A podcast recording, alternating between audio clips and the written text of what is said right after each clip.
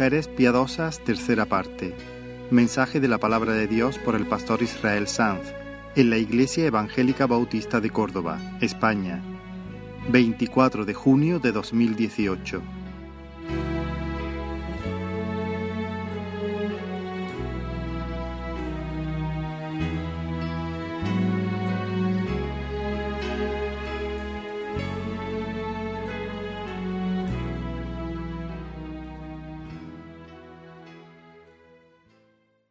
Palabra de Dios en la carta de Pablo a Tito, en el capítulo 2.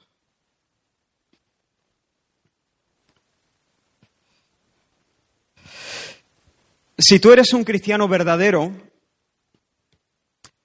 cuando pecas, este, esta es como una prueba del algodón, cuando pecas no solamente estás preocupado por la posibilidad de recibir un castigo o la posibilidad de perder alguna bendición de parte de Dios o perder algún privilegio de parte de Dios. Perder bendiciones, perder la unción eh, y esas cosas. Por supuesto, eso no deja de preocuparte, pero cuando, si tú eres verdaderamente cristiano, cuando pecas, no solamente estás preocupado por eso, no estás preocupado básicamente por eh, dañar tu, reputación. Tu preocupación principal es dañar el corazón amante del Señor y dañar la reputación del Evangelio. Lo que más te duele es que Dios se duela y que a causa de tu pecado algunos piensen que tu Dios es como San Pancracio, que tu Dios eh, no es mejor que Buda o Mahoma o cualquier religión que hay en, la feria de las religiones, que de alguna manera algunas personas eh, vean en eso una ocasión para blasfemar el nombre de Dios o para burlarse del Evangelio de la fe cristiana. Y eso te duele profundamente. Y bueno, estamos hablando en estas últimas semanas de eso, de esto. Este es el sexto mensaje de esta serie basada en la carta de Pablo a Tito, en la que el apóstol exhorta a los creyentes, bueno, exhorta a Tito para que él a su vez exhorte, instruya a los creyentes ahí en Creta a vivir de tal manera en medio de sus vecinos que honren el evangelio. Que el evangelio, por sus conductas, sea visto, luzca como algo atractivo y deseable. Hermanos, el mundo no nos juzga por nuestra teología, el mundo nos juzga por nuestro comportamiento. Eso es así. Nuestra teología es importante, por favor, claro. Es vital, tiene una importancia capital. Pero el mundo nos juzga no por nuestra teología, sino por nuestro comportamiento, si no somos diferentes, si envidiamos y mentimos a la par de todos y devolvemos mal por mal, golpe por golpe, insulto por insulto, entonces la palabra de Dios será blasfemada y nuestro testimonio será desoído. Y al contrario también, si nosotros vivimos como Dios manda, si vivimos siendo diferentes, reflejando el, el carácter del Señor, eso hará que, que muchos sean atraídos y los oídos de muchos se inclinen para escuchar qué es lo que tenemos que decirles. Vamos a leer de nuevo el texto, creo que es la quinta semana que leemos este texto, o la cuarta, pero vamos a leer de nuevo los primeros 15 versículos del capítulo 2, Tito 2, del 1 al 15, y dice la palabra del Señor, pero tú habla lo que está de acuerdo con la sana doctrina. Que los ancianos sean sobrios, serios, prudentes, sanos en la fe, en el amor, en la paciencia. Las ancianas asimismo sean reverentes en su porte, no calumniadoras, no esclavas del vino, maestras del bien, que enseñen a las mujeres jóvenes a amar a sus maridos y a sus hijos, a ser prudentes, castas, cuidadosas de su casa, buenas, sujetas a sus maridos, para que la palabra de Dios no sea blasfemada. Exhorta asimismo a las jóvenes a que sean prudentes, a los jóvenes, perdón, presentándote tú en todo como ejemplo de buenas obras. en la enseñanza mostrando integridad, seriedad, palabra sana e irreprochable, de modo que el adversario se avergüence y no tenga nada malo que decir de vosotros. Exhorta a los siervos a que se sujeten a sus amos, que agraden en todo, que no sean respondones, no defraudando, sino mostrándose fieles en todo, para que en todo adornen la doctrina de Dios nuestro Salvador. Porque la gracia de Dios se ha manifestado para salvación a todos los hombres, enseñándonos que, renunciando a la impiedad y a los deseos mundanos, vivamos en este siglo sobria, justa y piadosamente, aguardando la esperanza bienaventurada y la manifestación gloriosa de nuestro gran Dios y Salvador Jesucristo, quien se dio a sí mismo por nosotros para redimirnos de toda iniquidad y purificar para sí un pueblo propio, celoso de buenas obras. Esto habla y exhorta y reprende con toda autoridad. Nadie te menosprecie. Señor, gracias por tu palabra. Estamos delante de ti en tu presencia. Y una vez más, Señor, te pedimos ayuda. Ayúdame a hablar como debo. Ayúdame a oír como debo. Ayúdanos, Señor, a entender tu consejo, a entender tu corazón, a captar el calor, el amor, la gracia que hay en ti. Y ayúdanos, Señor, a seguirte con fe y con alegría. Habla, Señor, que oyen tus siervos en el nombre de Jesús. Amén. Bien, la semana pasada comenzamos a ver lo que las mujeres mayores deberían estar enseñando a las mujeres jóvenes. Esto está en los versículos 4 y 5, que enseñen a las mujeres jóvenes a amar a sus maridos y a sus hijos, a ser prudentes, castas, cuidadosas de su casa, buenas, sujetas a sus maridos, para que la palabra de Dios no sea blasfemada.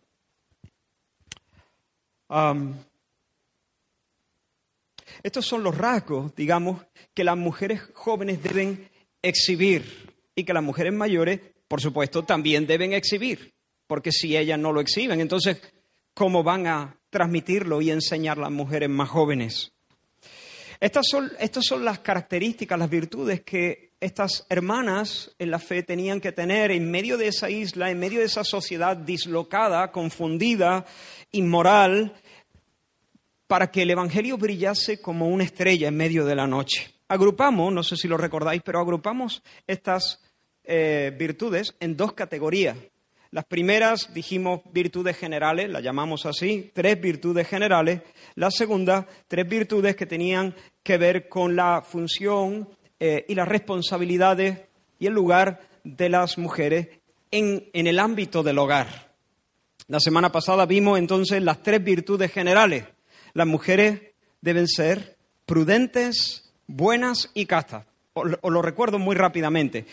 Cuando, cuando se hablaba de prudencia, eh, entendemos que la palabra de Dios está hablando de mujeres que son lúcidas, que son sensatas, que tienen una mente sana y equilibrada, que han aprendido a interpretar todas las cosas, la vida, a calibrarla según los parámetros, los criterios de la palabra del Señor. Por lo tanto, viven de una manera juiciosa, no haciendo balconing por la vida, no viviendo como cabras, sino viven, eh, saben estar, eh, porque todo lo calibran a la luz de la enseñanza y de la revelación de Dios. Buenas, eh, se puede traducir esta palabra como bondadosas, es decir, mujeres que, que, están gobernadas por una disposición alegre interna, que es alegre, voluntaria, libre, de ser un canal de gracia para otros, de ser amables, compasivas, misericordiosas, pacientes, serviciales con otros, y castas, puras de corazón y decentes, por lo tanto, en su conducta. Mente limpia, conducta limpia y pudorosa, conducta decente en su forma de vestir, en, sus conversaciones, limpia en su manera de hablar, no con dobles sentidos, no con, cosas perversas, torcidas, eh, sucias, pudorosas en su forma de relacionarse con, las demás, con los demás, puras en sus pensamientos más íntimos, en sus imaginaciones, apartadas de toda perversión sexual. Así que estuvimos viendo estas tres características prudentes, buenas y castas. Necesitamos, para que el Evangelio luzca, para, para honrar eh, la palabra del Señor y el nombre del Señor, necesitamos mujeres que se conduzcan así, que vayan así por la vida. Con la ayuda del Señor, bueno, hoy me había propuesto ver las siguientes tres virtudes, las que agrupamos bajo la categoría de la posición y las responsabilidades de una mujer en el hogar. Y digo que me había propuesto porque, porque en realidad finalmente no va a ser así. Empecé a trabajar la primera de ella y me quedé ahí.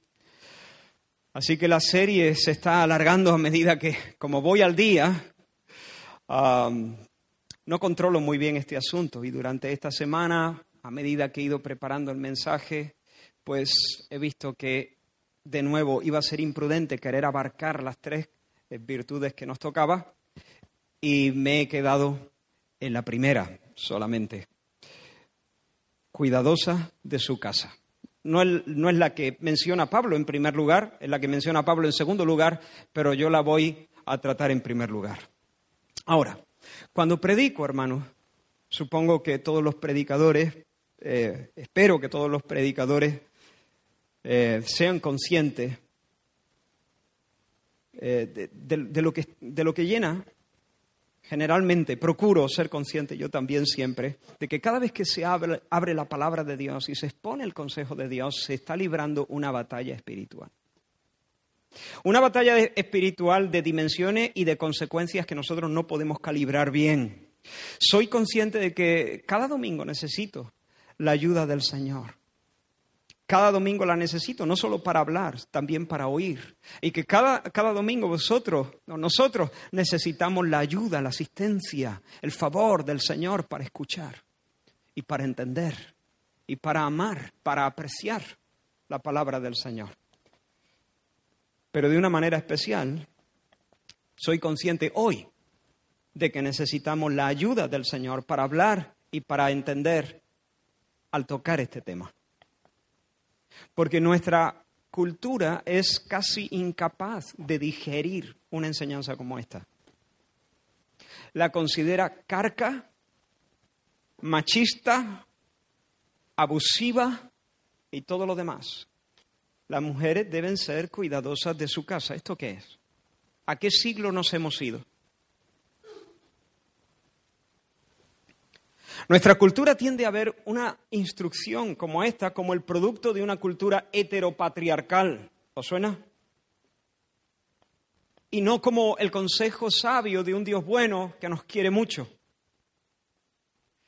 Y especialmente las mujeres, no solo las mujeres, pero especialmente las mujeres se ponen a la defensiva y comienzan a objetar. Y al oír estas palabras, ah, piensan tal vez si yo abrazo esta instrucción, me voy a meter en el cepo yo solita, me voy a meter en la cárcel yo solita. Voy a renunciar a mi libertad, de más, voy a comprometer mi dignidad. Le voy a dar la razón a los que a lo largo de toda la historia han estado pensando que la mujer es un hombre mal hecho, eh, que es un, ser incompleto, que es una persona de segundo orden, que tiene que estar siempre humillado y al capricho de los hombres. Le voy a dar la razón a esa gente. Pero no es así. Y espero de alguna manera eh, que podáis percibir a medida que abrimos el pasaje que no es así. Ese no es el corazón del Señor. Estoy de acuerdo con que a lo largo de la historia ha habido, mucho abuso,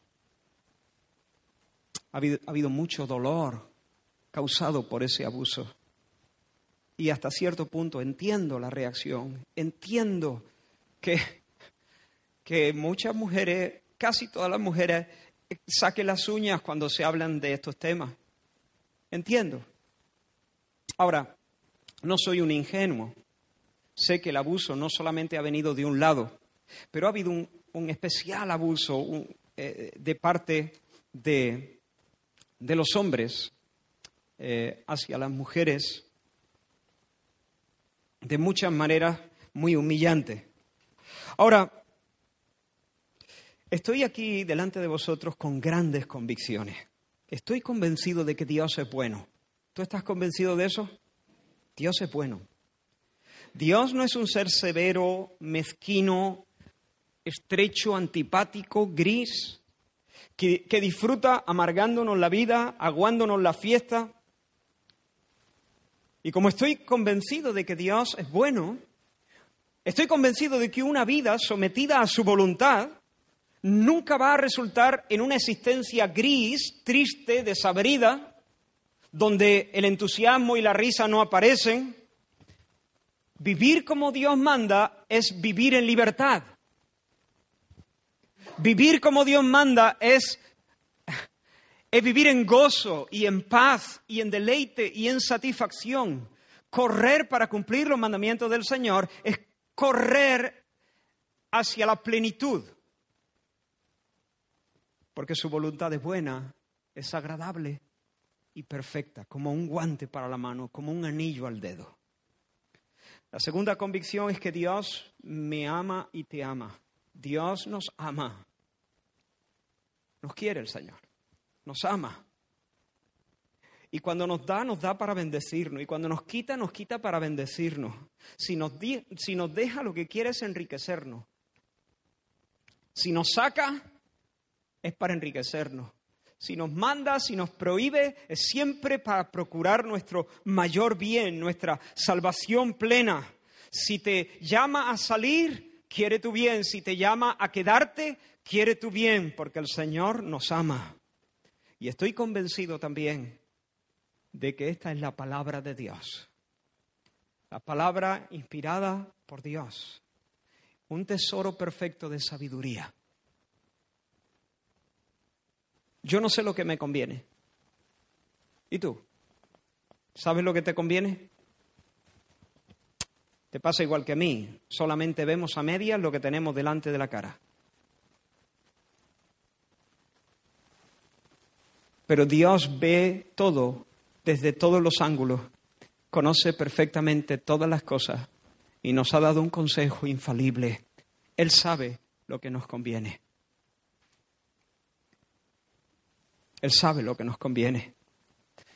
Dios es bueno, Dios me ama, Dios me ha dejado su consejo sabio, tesoro perfecto de sabiduría en su palabra escrita. Por eso sé, aunque a veces a veces no abrazo esto con el gozo que debiera, pero sé que fiarse de mí, fiarme de mí mismo es una locura. Y no fiarme de Él es una locura. Él es bueno, Él nos ama, Él nos regala su firme consejo establecido en su palabra. Por, tanto, estas instrucciones para las mujeres señalan la verdadera senda hacia la liberación de la mujer. ¿Quieres la verdadera senda hacia la liberación de la mujer? Aquí está. Esa es liberación. Y no tengo la más mínima duda. Yo no soy un hombre tratando de conservar mi posición de privilegio. Básicamente eso es lo que dice el feminismo. Que este ente llamado heteropatriarcado, todo lo que hace, cada maniobra, cada propuesta, cada sistema, cada estructura, cada forma de pensar, cada convención cultural o social, es una maniobra de los hombres que quieren conservar su posición de privilegio. No, yo no soy un hombre tratando de conservar mi posición de privilegio. Yo soy un hijo, soy un esposo, soy un padre y soy un hermano de la fe, procurando la dicha de mi madre, de mi mujer, de mi hija y de mis hermanas. Y si estas convicciones arden en nuestros pechos, estaremos todos en el territorio de la fe y podremos decir juntos cuando, cuando el Señor nos da su consejo, habla Señor, que tu siervo oye.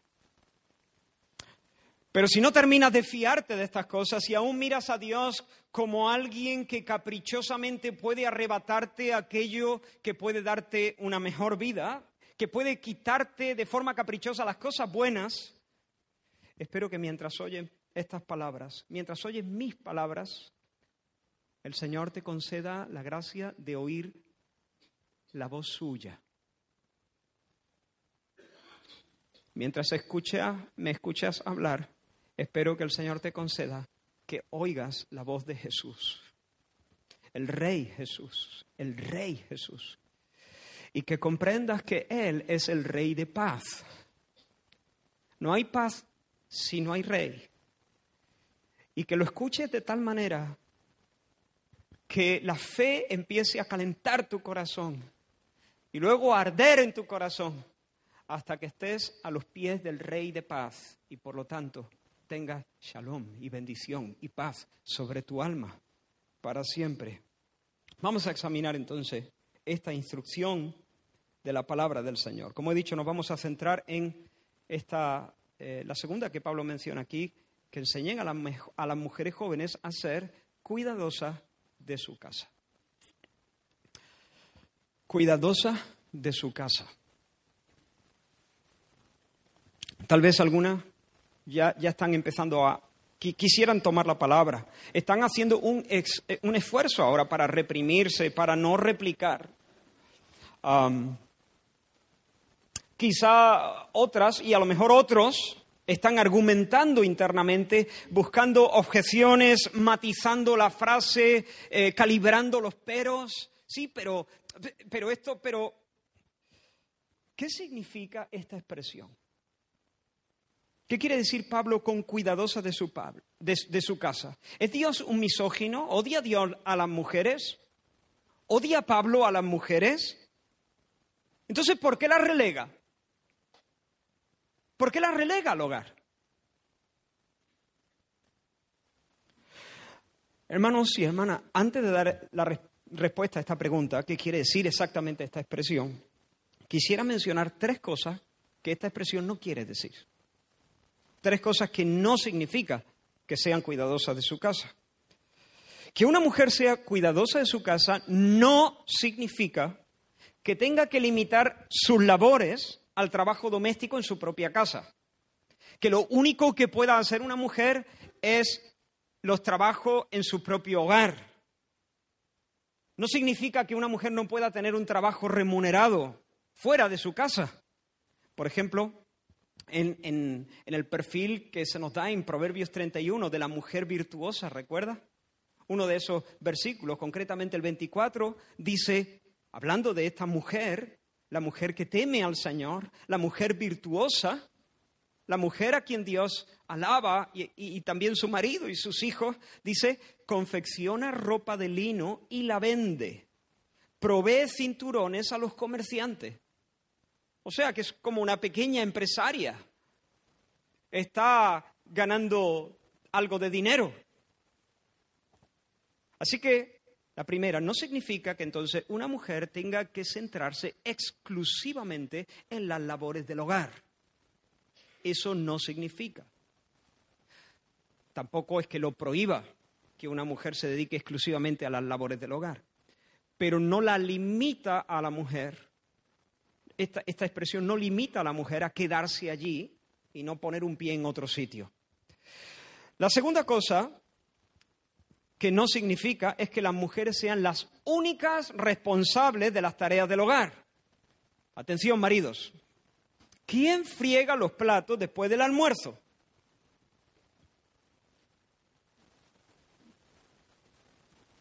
Depende, ¿no? Depende. Ah, no, pero dice cuidadosa de su casa. Pues si dice cuidadosa de su casa, tendrá que ser ella, ¿no? No, porque esta expresión no significa que las mujeres sean las únicas responsables de las tareas del hogar. Por ejemplo, en mi casa, y no es un farol ni, ni, quiero eh, lucirme, pero en mi, lo hago con un propósito muy, muy concreto. En mi casa los platos los friego yo, generalmente. En lavavajillas, sí. Pero la lavavajilla hay que cargarlo y hay que escurrir primero las de y luego hay que guardar las cosas. Generalmente mañana, mediodía y noche. No me preguntes qué más hago. no, no hago algunas cositas más, pero eventualmente, eventualmente. Pero, por ejemplo, esto generalmente es mío. De hecho, cuando salgo, cuando salgo de viaje y estoy en, en, otro lugar, al llegar, lo primero que tengo que hacer es ordenar las cosas un poco porque están cambiadas de sitio. ya le pedí permiso ¿eh? para decir estas cosas. Así que no significa que las mujeres deben estar exclusivamente en su casa con las labores del hogar, ni que ellas tengan que asumir toda esa responsabilidad sin la ayuda de nadie. Tampoco significa que las mujeres no puedan tener un lugar de influencia en la esfera pública. Dios puede concederle a una mujer un lugar, eh, digamos, de alta influencia social y darle la gracia para ser fiel allí y en la responsabilidad de, como ama de casa. ¿Vale? ¿Estamos entonces? Entonces, espero que a partir de ahora tenga esas tres cosas en mente para, para que no haya malos entendidos. Ahora, hemos dicho qué no significa, pero ¿qué significa? ¿Qué significa que las mujeres deben ser cuidadosas de su casa? Bien, implica que una mujer casada, hay situaciones, mujeres que están solteras, y, eh, su situación varía bastante, pero una mujer casada, aunque también puede tener aplicación en este sentido, pero nos vamos a centrar en una mujer casada, tiene la responsabilidad de priorizar, esa palabra es la importante, priorizar su hogar como el ámbito en el que Dios la ha colocado para servirle. Es decir, implica que la mujer debe priorizar su hogar, entender su hogar como el lugar, el ámbito, el contexto donde Dios la ha colocado y la habilita para poder servirle, servir a Él y servir al prójimo. Implica que la mujer debe entender que su llamado principal, su llamado principal a nivel ministerial, porque su llamado principal es amar a Dios, ¿no? Pero a, nivel ministerial, su llamado principal es atender el hogar. Oh, pero Dios me llamó, yo soy una misionera. Muy bien, tú puedes ser una misionera, pero si tú eres una mujer casada, tu llamamiento principal y, todo el, eh, y toda la labor evangelística, toda la labor de oración, de enseñanza, de discipulado, está supeditada a tu llamamiento principal. Y tu llamamiento principal es servir a Dios en el contexto del hogar. Ahora, la pregunta que quiero hacer, ¿esto es cultural o va más allá de los estrechos márgenes de la cultura? ¿Es cultural o trasciende lo cultural? ¿Responde a convenciones sociales y culturales o responde a un diseño divino? ¿De quién ha sido la idea? ¿De quién ha sido la idea? Porque depende cómo respondamos esta palabra, entonces tendremos más libertad de, despojarnos de, este, de esta convención o no, de ir contra ella, de revertirla o no, por el contrario, de obedecerla con un corazón alegre y dispuesto. Como he dicho antes, el feminismo se reduce a esto al reclamo relativo a que las fuerzas patriarcales de la sociedad han definido a hombres y mujeres de modo tal que todas las diferencias atribuidas a las mujeres representan esfuerzo por parte de los hombres para proteger su posición de privilegio. Ahora, quiero que notéis una cosa en este mismo texto. Lo hemos leído y está a partir del versículo 9, cuando Pablo habla de los siervos. A, ver si me explico bien. Cuando, cuando Pablo habla de los esclavos, a partir de ese versículo, les dice que deben estar sujetos a sus amos, ¿lo ves ahí? Y que deben agradar a sus amos en todo y que no deben ser respondones, Y deben hacerlo no defraudando, que no les roben nada de la casa, que no les hagan trampa ni chanchullos, que, que sean fieles en todo para que en todo adornen la doctrina de Dios nuestro Salvador. Ahora, Pablo le dice a los esclavos, cristianos, por supuesto, que deben servir a sus amos de esta manera. Pregunta, ¿está Pablo justificando la infame institución de la esclavitud?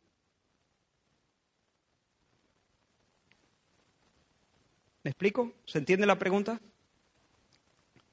La respuesta es, por supuesto, no. No, no. E, la esclavitud responde a estructuras sociales que son tremendamente injustas, radicalmente injustas.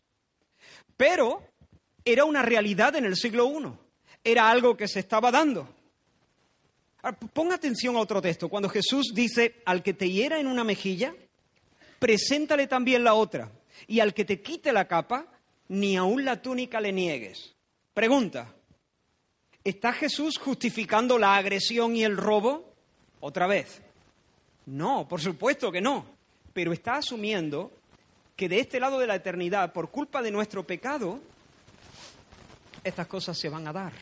Y va a haber agresiones, y va a haber robos. Lo que Jesús está diciendo es cuando pase, tú que eres cristiano, tú que eres un discípulo mío, no puedes responder con violencia. No respondas con violencia. Pero eso, lo que, lo que Jesús está diciendo, bien, estas cosas malas, feas, que yo no justifico, que yo no apoyo, no estoy de acuerdo, suceden. Pero cuando suceden, tú debes actuar no como los demás, sino como un discípulo de Cristo y no usar la violencia. La esclavitud, volvemos a la esclavitud, la esclavitud sucede, es un hecho. Pablo no está justificándola, es una realidad del siglo I, pero lo que sí Pablo está diciendo es que aquellos hermanos, aquellos cristianos que son esclavos, en otro lugar dice, si puedes soltarte, si puedes librarte, líbrate, claro. Pero si estás ahí, no estés como los demás. Trabaja eh, vive de otra manera. Muestra tu cristianismo ahí en el servicio que le prestas a tus amos. Bien, dicho eso, no es nuestro tema y no me quiero alargar ahí.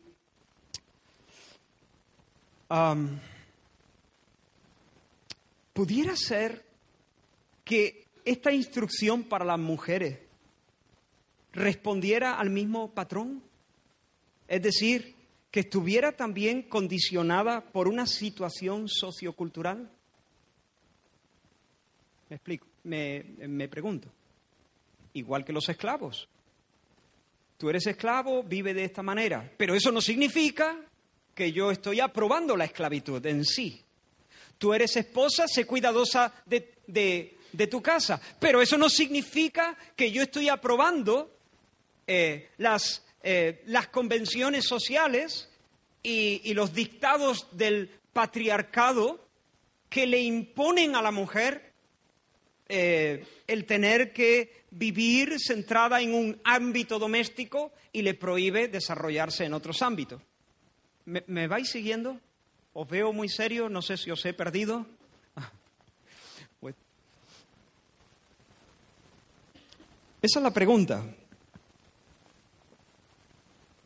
Es decir,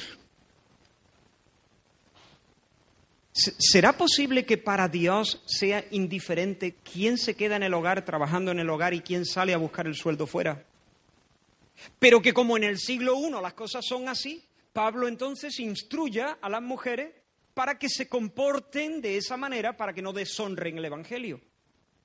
Porque lo va a hacer dentro de unos versículos con la esclavitud.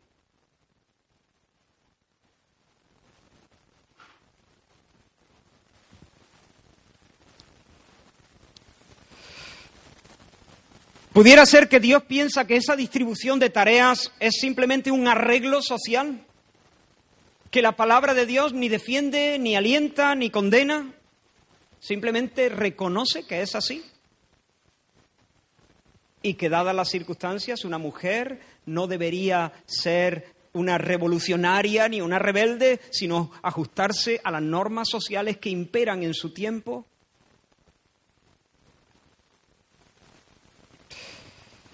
Bueno, yo creo que si Pablo hubiese escrito esta carta ayer, tal vez habría añadido alguna frase más. El espíritu, por supuesto. Digo esto con mucho respeto.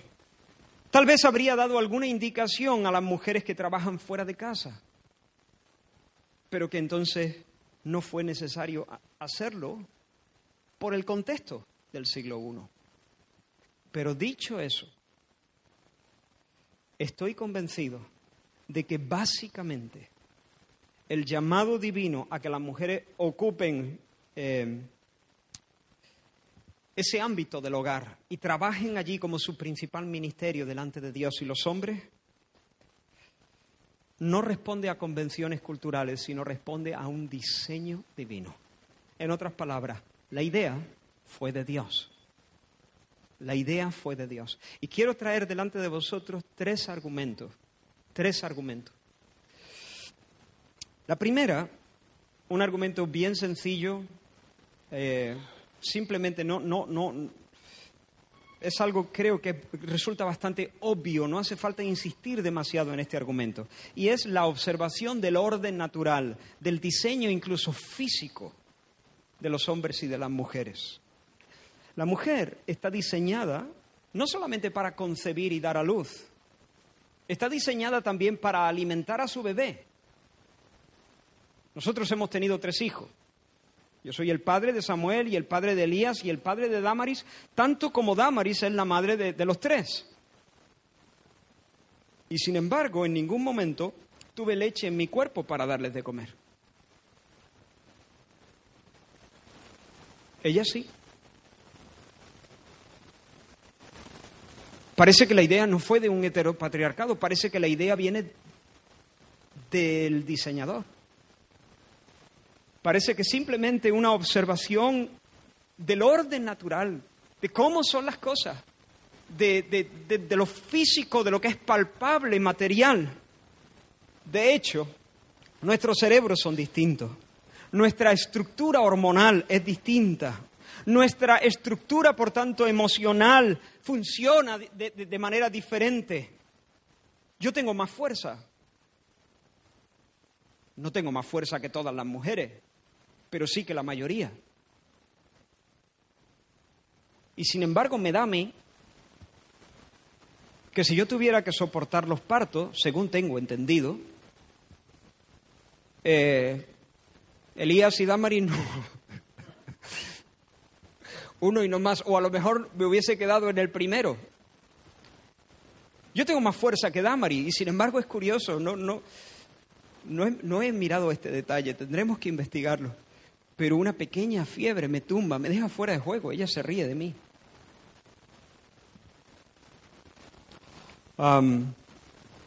somos diferentes. Ese es el primer, el primer argumento. Una observación física el segundo, un texto bíblico un poco polémico, bastante malinterpretado, eh, que es posible que de entrada haga que algunas mujeres se pongan furiosas. Lo advierto, eh, pero es para todos los públicos. Yo lo explico, pero te lo, te lo digo antes para que no te levantes y te vayas. Dice Pablo, cuando escribe su primera eh, carta a Timoteo, dice, porque no permito a la mujer enseñar ni ejercer dominio sobre el hombre, sino estar en silencio. Bueno, eso es fuerte, pero no es lo más fuerte. Lo más fuerte viene ahora. Eso lo explicaremos en otra ocasión. Porque Adán fue formado primero, después Eva. Y Adán no fue engañado, sino que la mujer, siendo engañada, incurrió en transgresión. Pero se salvará engendrando hijos si permaneciere en fe, amor y santificación con modestia.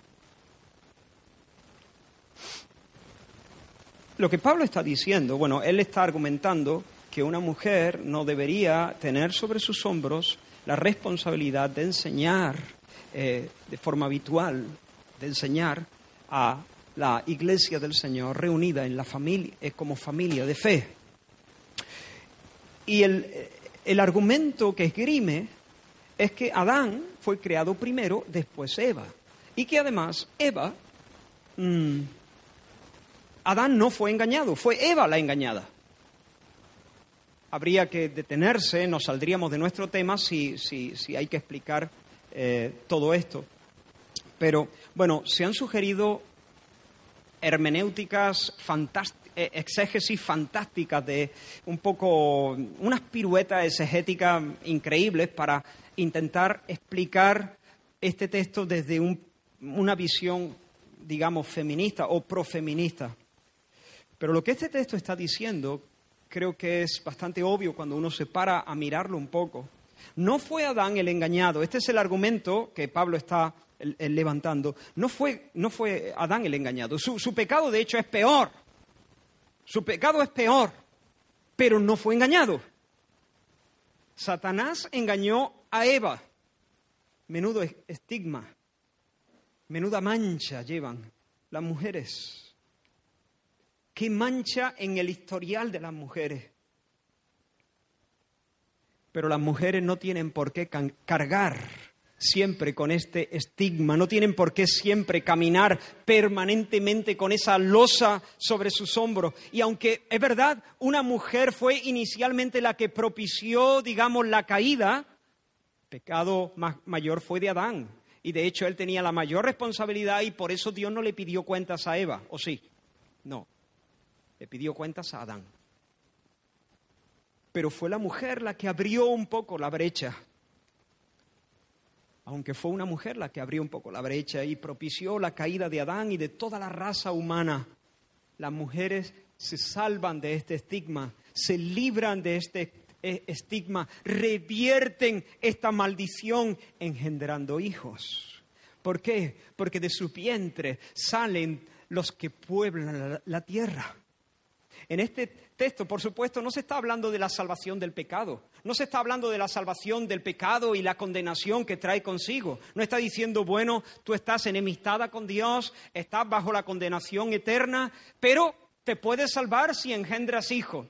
No, por favor, eso, eso contradiría toda la enseñanza del Nuevo Testamento, toda la enseñanza, no solo del Nuevo Testamento, de todas las escrituras. Aquí no se está hablando de una salvación del pecado y sus consecuencias. Aquí se está hablando de otra cosa y esa palabra salvación tiene varias acepciones. Aquí lo que está diciendo es, si la mujer fue engañada, Adán no fue engañado, la mujer fue engañada, este es el argumento de Pablo, pero es como si Pablo dijese, bueno, no puedo dejar esto así solamente. Le acabo de poner el, e, e, récord a, la mujer, le acabo de poner esta mancha de nuevo, este estigma. No puedo enseñar porque, entre otras cosas, Eva fue engañado eh, primero, pero y, Adán fue creado primero, después Eva. Cada uno responde a un orden en la creación eh, y por lo tanto cada uno tiene un rol determinado y, de alguna manera mostrado en el orden de la creación. Y también en la caída, cada uno tuvo su, su papel. Y acaba de decir, Eva fue engañada, pero Pablo no deja la frase ahí. De alguna manera dice, pero tened en cuenta, no solo fue engañada, no solo fue engañada Eva, que no se queden con este cartel, que no se queden con esta etiqueta. Se salvará, se salvará de este estigma, se salvará de esta lacra, de esta mancha, de este cartel. ¿Por qué? Porque Dios le ha dado la honra, Dios le ha dado el privilegio de engendrar hijos. Y de su vientre salen los que llenan la tierra. Y entre otros, el Mesías. Entre otros. De hecho, fue tras la caída que en Génesis 3:20 se nos dice que Adán le puso nombre a su esposa. Y dice, y llamó Adán el nombre de su mujer, ¿cómo? ¿Qué significa Eva? Dadora de vida. Y llamó Adán el nombre de su mujer, Eva. Y esta, este fue un acto de fe de parte de, de Adán, dadora de vida, por cuanto ella era madre de todos los vivientes. Y por supuesto, esta gracia que se le concede a la mujer no es solamente alumbrar al niño, no es solamente darlo a luz, parirlo en el quirófano o en la casa o donde esté. No es solamente sacarlo a la luz del día, conlleva criarlo, conlleva ser la principal influencia sobre él durante los primeros años de su vida. Y los hombres no podemos competir con ella con esto. ¿A qué no, David? Julián, no podemos competir, no podemos competir con ella. Cuando yo sostuve a mis hijos en mis brazos, yo cogí a Samuel antes que a Damaris porque le hicieron la cesárea, la enfermera lo sacó y yo me daba miedo, nunca había cogido un bebé en mi vida. Yo tenía 25 años, no había cogido un bebé en mi vida. Me daba miedo, digo, ¿y si se me rompe? ¿Y si se me cae? ¿Y si le tuerzo un bracito? ¿Y si no me lo coloco bien? Pero en cuanto la vi y me di cuenta que era el mío, no sé cómo, ah, me abalancé ah, por el niño y se lo arranqué de los brazos a la matrona prácticamente y lo, y lo tomé. Yo antes le había dicho, no me acuerdo si a mi madre o a mi suegra, cogerlo en una de vosotras y luego ya me lo pasáis, eh, que yo esté sentado o, o, lo que sea. Pero enseguida lo cogí. Pero ¿sabes qué? Cuando yo cogí a Samuel y luego cogí a Elías y luego sostuve a Damaris, ellos ya llevaban nueve meses desarrollando una íntima relación con Damaris, con mi esposa. No podemos competir. Por eso no me resultaba difícil entender que ella tuviese siempre más éxito que yo al consolarle. Se lo ponía en el pecho y los niños escuchaban la, la, nana, el latido de su corazón, la nana que habían, que habían escuchado durante nueve meses no se puede combatir. Pero qué privilegio, ¿no? Qué don, qué maravilla. Este es el segundo argumento, ese texto bíblico. Hay una realización, hay una bendición grande en el hecho de que Dios ha dotado, ha, llamado y ha dotado a la mujer para ser la dadora de vida y para ser la principal influencia de cada ser humano durante los primeros eh, años de su vida. El tercer argumento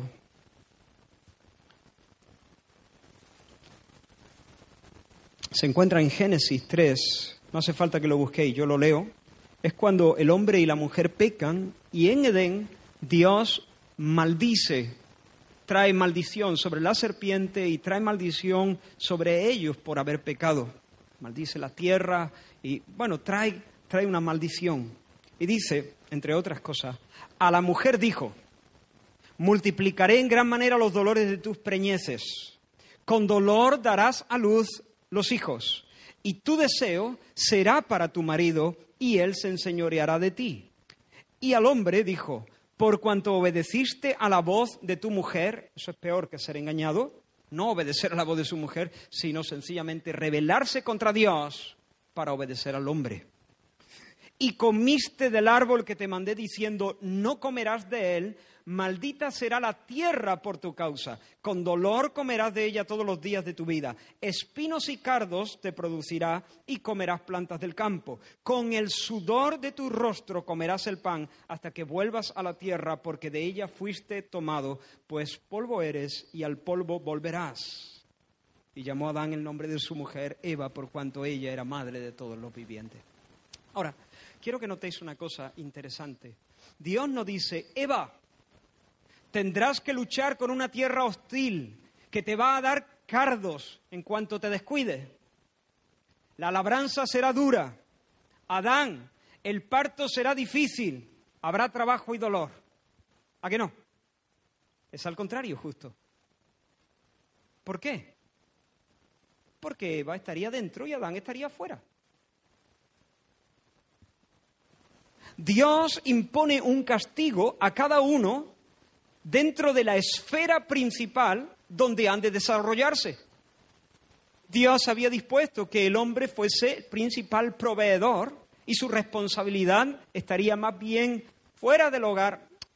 No me gusta esta expresión fuera del hogar, pero sí, saliendo del hogar para traer la provisión y siendo el principal guiador y protector y proveedor para su familia. Y había diseñado eh, el Señor esta relación para que Eva, y la había dotado de tal manera para que Eva estuviese en ese ámbito del hogar y muy especialmente aquí en la tarea de la crianza. Por lo tanto, cuando Dios tiene que imponer un castigo, a cada uno se lo pone en su ámbito natural, digamos. ¿Se entiende ese argumento? ¿Cuánto llevo, Rafa? ¿Cuánto? Bien. Bien. Ahora, hermanos, tanto Adán como Eva fueron creados a imagen de Dios, iguales en dignidad, iguales en valor, como personas iguales, dignidad, valor, importancia, pero distintos en su masculinidad y su feminidad. Distintos, con roles diferenciados y con roles complementarios, diferentes y complementarios. Así que la idea de que el hogar sea el ámbito principal donde la mujer sirve a Dios y a su prójimo no fue idea del diablo ni idea de los hombres o de un ente oscuro y diabólico llamado heteropatriarcado. La idea fue de Dios. Ese es su diseño. Y todo movimiento contra el diseño de Dios no es progreso, es retroceso, no es liberación, es cadenas. Y quiero decir con todo respeto, especialmente a vosotras, hermanas, a vosotros también, hermano. La mujer que, sin una necesidad apremiante, da las obras de su tiempo al hogar y a las tareas relacionadas con él, se equivoca. Está fallando el blanco. Está fuera del ordenamiento divino está desoyendo, está menospreciando el diseño de Dios, aunque sea por ignorancia. No digo que lo haga en plan de rebeldía. Y está renunciando, pon atención, está renunciando a la mejor parte. Y está empobreciendo a la sociedad también, privándole de un trabajo que no es remunerado, pero que es un trabajo noble, digno y que da fruto para el la prosperidad verdadera de una sociedad.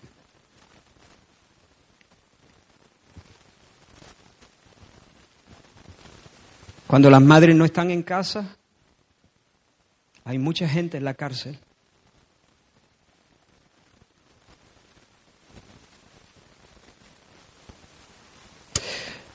Hermanos, yo no quiero ser insensible. Sé que hay algunas situaciones especiales. Yo no quiero meter a todos en el mismo saco. No quiero, esto, esto sí que no quisiera, cargar con culpa a quien no, no tiene por qué llevarla, porque no la tiene. Pero estoy convencido de que cuando en circunstancias normales, circunstancias normales, la esposa sale del hogar para realizarse y opta por poner a sus hijos y la administración de su hogar en manos de empleadas o de cuidadores, está rebelándose contra la economía de Dios, lo sepa o no lo sepa, y está privándose a sí misma del gozo de llenar la vocación que Dios le hace. Quiero leeros algo que mis hermanos y yo compusimos un libro a mis padres hace ya... ¿Cuántos años tiene Miriam? ¿Cuántos años? ¿15? ¿16? ¿15? Bueno, estaba en el bebé de, Nuria cuando, cuando nosotros eh, hicimos este libro. y quiero leeros un párrafo. Ella no está aquí, así que no se sonrojará ni se incomodará. Entre otras cosas, escribimos ahí, creo que he hecho referencia en algún momento a esto, no salió del hogar para realizarse, sino que se quedó y lo hizo hermoso con su sonrisa, con sus canciones, con el duro trabajo del lunes y del martes y del miércoles. Se hunde como un ancla en nuestra alma el callado testimonio de mamá. Entre aquellas sartenes, impregnada del olor a comida, estaba la mujer de Dios. siempre con gracia en sus labios, una palabra templada, precisa. Barría mientras oraba, tendía la ropa, ponía la lavadora, miraba por la ventana cuando llegaba la noche, al tiempo que oraba. Oraba, sí. Y aunque pocas veces la vimos, al escuchar sus oraciones públicas quedábamos convencidos. Conocía a Dios y el secreto para mover su brazo en su favor y en el nuestro. Es imposible engañarla porque el oyente le cuenta. Es imposible vencerla porque conoce el terreno y se mueve como nadie en cada rincón del hogar. Oh mujer de verdadera espiritualidad, contenta con lo que tiene, abogada de pobres como su maestro, sin rencillas, generosa. Hay virtud derrochada en el bizcocho, en la camisa planchada, en el peinado a Paquita, en el beso, en la Paquita era la vecina, en la canción que se inventa, en las patillas que atusa, en el abrazo a sus nietos. Mamá es la mujer que un día aprendió de fútbol y se hizo del Barça para cantar los goles con nosotros. Mamá es la mujer que no buscó exhibirse y sin embargo es como el lirio entre los espinos, como una nube y una fuente en el desierto. Mujer, se te concede el honor de cuidar y hermosear el hogar. ¿Cómo te sientes? ¿Cómo te sientes al escuchar estas cosas? ¿Cómo te sientes, por ejemplo, al escuchar cosas como sartenes, olor a comida, barrer, tender la ropa, poner la lavadora. Bizcocho, camisa planchada, peinado a paquita, patillas que atusa.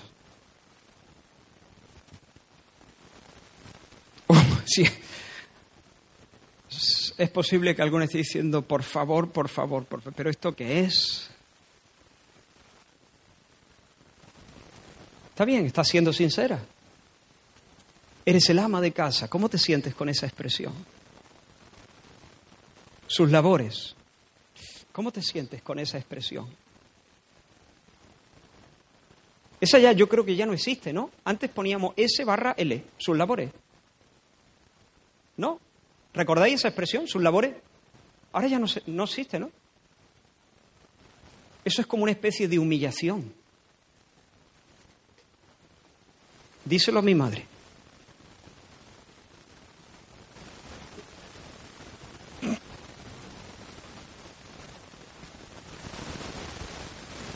Ahora, estoy, segura, estoy seguro que muchas están luchando para recibir esto como un alto honor, porque más bien suena como una prisión y como un castigo y como una condena y como un relegar a la mujer al, al hogar.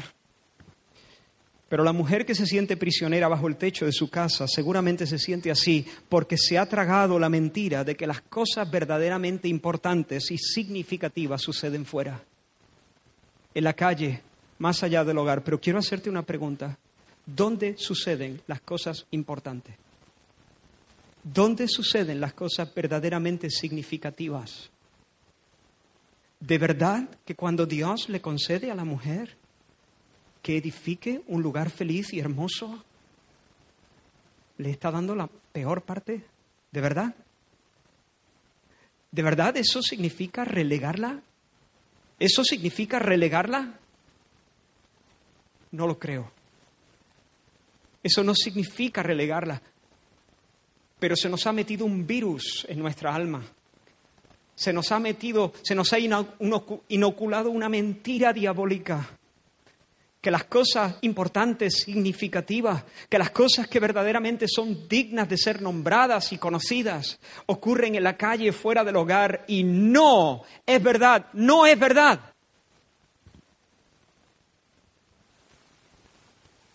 Hay un poema de William Wallace, no es el de Breher.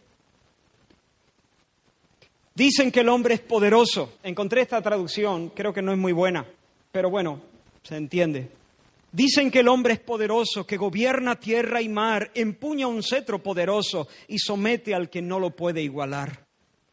Pero un poder superior y más fuerte ha arrojado al hombre de su trono, porque la mano que mece la cuna es la mano que domina el mundo.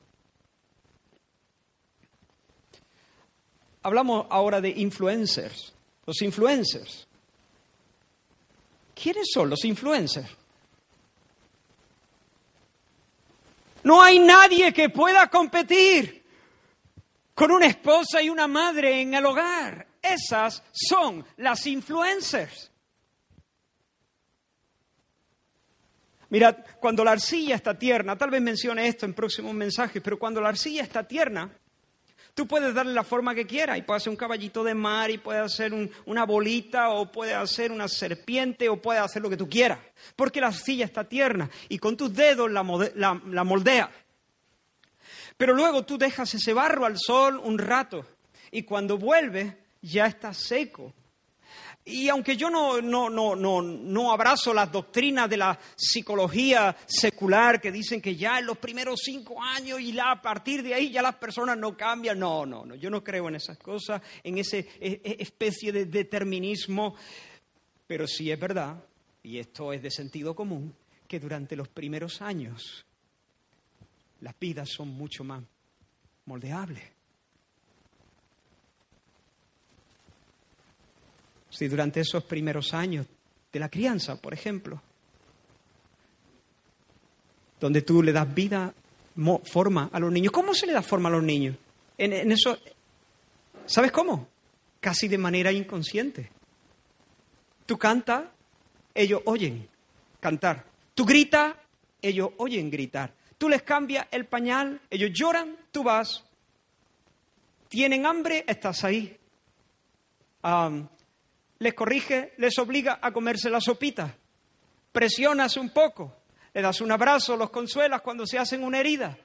Y sin proponértelo estás dándole forma, estás resoplando, quejándote, criticando de los nervios, pegándole bocado al aire. Le estás dando forma a esas, a esas vidas que están ahí. Pero ¿qué pasa si tú estás fuera?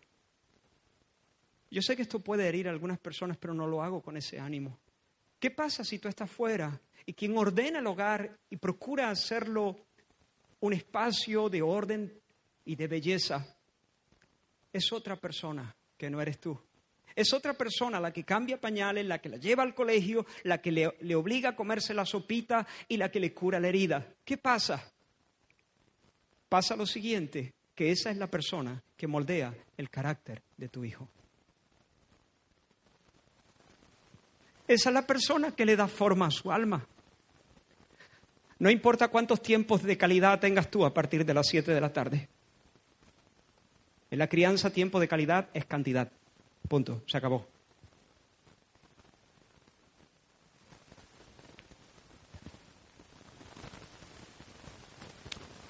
Pasa que no solamente otra persona, que no es la madre, le ha dado forma a ese carácter. Y pasa además que tú te has perdido el privilegio que Dios te ha concedido. Ser la mayor influencer en la vida del que más quieres si buscas glamour y reconocimiento, estamos terminando, si buscas glamour y reconocimiento, si lo que quieres es popularidad y dinero, si quieres que te conozcas, sal, sal, definitivamente, sal de casa, sal de casa. Pero si quieres la sonrisa de Dios y quieres la sonrisa de los tuyos, si estás buscando fruto a largo plazo, quédate. Porque tienes una misión alta y sagrada en esta tierra. No os conforméis a este siglo, sino transformaos por medio de la renovación de vuestro entendimiento, para que, finalmente, sí, termina diciendo, comprobéis la buena voluntad de Dios, agradable y perfecta. Tienes el llamado de Dios de enfocarte en las personas que habitan el hogar. Pídele al Señor que ponga una canción que, que vibre en tus entrañas para que y que sea llena del Espíritu Santo para que tú allí traigas, pongas tibio todo el hogar con tu presencia, caliente, transformes la atmósfera del hogar. que algo dentro de ti esté pasando, algo hermoso, algo genuino, algo verdadero, para que de alguna manera, al estar plantada allí, aún en medio de la faena, aún en medio de tus momentos de crisis, aún en, medio de tus momentos de cansancio y exasperación y frustración y todo lo demás que todos conocemos, aún en medio de eso, el ambiente general esté marcado por una mujer que está llenándose de Dios. Una mujer piadosa transforma el ambiente del hogar. Ama a las personas que hay allí, pero no se puede amar a las personas y honrarlas sin cuidar el espacio donde se relacionan y descansan. Arregla el nido, cuida de que sea cómodo, limpia por vocación, haz la comida por vocación, haz la comida consciente de que tu llamado no es un llamado secundario de poca monta, sino un llamado glorioso, sagrado, de que Dios te concede ese honor. No estás haciendo la cama, hermana. Estás ministrando a Dios, estás construyendo un hogar. Es diferente. Esta ilustración me gusta, ¿no? Aquellos que pasaron y vieron a un hombre allí haciendo, a varios hombres haciendo mezcla. ¿no? Y dice, ¿qué estás haciendo? Y uno le dice, pues no lo ve, haciendo mezcla. Y le pregunta al de al lado, dice, ¿qué, qué estás haciendo? Construyendo una catedral. Los dos estaban haciendo mezcla. Pero uno no veía más allá del cemento y la arena. Y el otro tenía en su mente que estaban edificando una catedral. ¿Tú qué estás haciendo? ¿Las camas? ¿Barriendo? ¿Limpiando platos? Construyendo un hogar. ¿Te parece poco? Un nido confortable que, que exprese el corazón de Dios. Un hogar que exprese el corazón de Dios. Que de alguna manera refleje el orden de Dios, el amor de Dios, la, ternura de Dios, la anchura, la generosidad de Dios. Hay que tener fe y agallas en este momento de la historia en España para ser una mujer cuidadosa de su casa, satisfecha y feliz. Pero por el Espíritu de Dios vosotras, hermanas, podéis ser mujeres de Dios con agallas. La mujer virtuosa, esa comerciante también, esa mujer que teme al Señor y que su marido alaba y sus hijos y al Señor mismo la honra. Dice, busca lana y lino y con voluntad trabaja con sus manos. Se levanta aún de noche y da comida a su familia y ración a sus criadas. Creo que esta expresión es que reparte la faena para las criadas. Ciñe de fuerza sus lomos, se esfuerza y esfuerza sus brazos. Su lámpara no se apaga de noche, no tiene temor de la nieve por su familia, porque toda su familia está vestida de ropas dobles. Fuerza y honor son su vestidura y se ríe de lo porvenir. Considera los caminos de su casa y no come el pan de balde. Se levantan sus hijos y la llaman bienaventurada y su marido también la alaba. Sí, ella comercia, gana dinero, eh, colabora con la economía familiar, pero su mayor contribución, allí donde emplea la mayor de su fuerza, la mayor parte de su fuerza y despliega sus dones y su pericia, es en el hogar. En esa casa ella es la reina y conoce ese territorio como la palma de su mano, o mejor, yo no sé cómo la llaman sus vecinos. Seguramente no saldrá en Vanity Fair, ni en el Ola, ni en el telediario pero sí sé cómo la llaman sus hijos y su esposo. Se levantan sus hijos y su esposo y la llaman bienaventurada. Bienaventurada. Así como yo mis y mis hermanos llamamos a mi madre, así como yo puedo también llamar a mi esposa por la gracia de Dios. Bienaventurada. Termino, hermanos. Sé que el tiempo ha pasado Sé que es tarde, supongo que estáis cansados.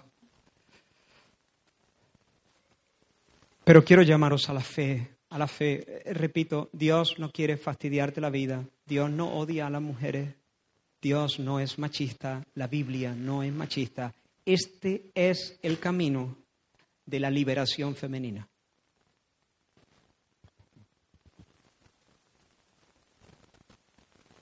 Tú decides a quién crees. si a Firestone, esta feminista loca,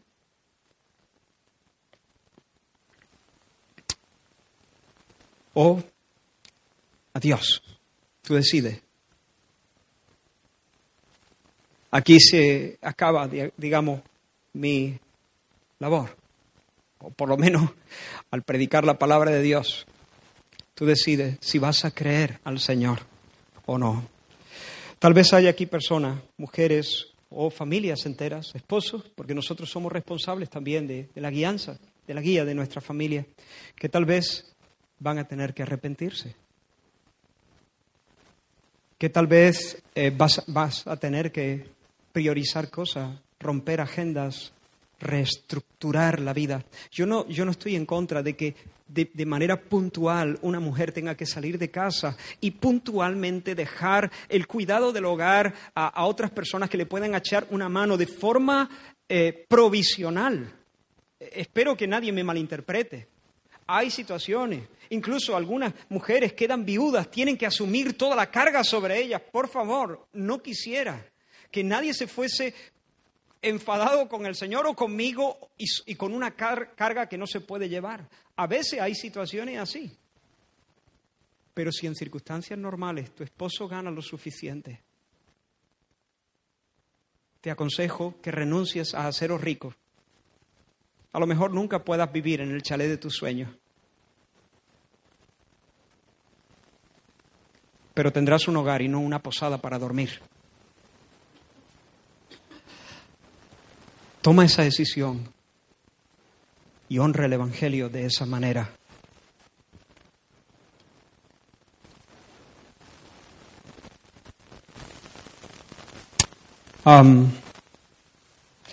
hay personas que viajan a otros países, dejan sus lugares, matrimonios que están cinco, o seis años sin verse,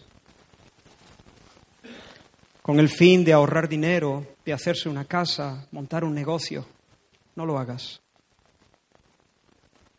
A menos que no tengas que ponerle en la boca a tu gente, a menos que sea una cuestión de vida o muerte, no lo hagas. Porque esa cuenta generalmente nunca sale.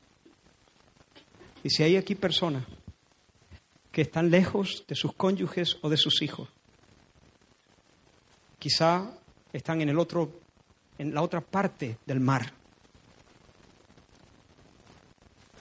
Te digo cariñosamente, arrepiéntete delante del Señor, valora las cosas desde el criterio de Dios, sé prudente, confórmate con vivir de alquiler toda tu vida, renuncia a esas cosas, pero no sacrifiques el hogar. Y tal vez Dios pueda hacer que en su momento podáis venir todos o prosperaros allí, todos. Pero no hagas eso a menos que sea una cuestión de vida o muerte. A estas alturas he visto demasiadas desgracias en este sentido, demasiados matrimonios rotos, demasiados hijos deshechos, demasiado, demasiado. Y a vosotras jóvenes, por favor, escuchadme. Yo, ¿qué deseas Israel para tu hija? Oh, yo deseo muchas cosas para mi hija, pero no, hombre, profesionalmente. Ah, bueno, no sé. Ah, no sé. Pero, pero sí quiero que sea un ama de casa. Deseo con todo mi corazón que si el Señor le permite formar una familia, ella ponga su corazón allí y lo haga con alegría, con gozo con un sentido de dignidad, con la cabeza alta, mientras canta canciones, y que cuando se agobie, porque se agobiará seguro, le sucederá a menudo, en medio de los zarandeos de la vida y de las exigencias de la crianza y teniendo que aguantar al marido, que seguro que es como yo, un tío imperfecto. Pero cuando se agobie, que se acuerde del Señor, que eche mano de la vida eterna y que se fíe de su Señor y ponga de nuevo sus manos en el arado. Eso sí lo quiero para mi hija. Me da igual luego ya si vende cinta a los mercaderes o no vende cinta a los mercaderes, pero quiero que su familia esté vestida de ropa doble y que se ría de lo porvenir, porque se ha ocupado de hacer de su hogar un nido confortable que de alguna manera refleja el corazón santo y puro de Dios. Vamos a orar. Gracias Señor. Gracias Señor por tu palabra. Ayúdame, ayuda a mis hermanas, Señor, sobre todo, a recibir esta palabra con un corazón manso y tierno, Señor. Ayúdanos, Señor, a entender, a ser sensibles también a las diferentes circunstancias de cada uno. Señor, ayúdanos. Levanta en medio de tu pueblo mujeres felices que irradien gozo. Señor, que vivan como, como reinas sintiendo, Señor, la dignidad que tú les has otorgado. Da a cada familia, Señor, la sabiduría para medir en el nombre de Jesús. Amén. Amén. Fija tus ojos en Cristo, tan lleno de gracia y amor. Y lo te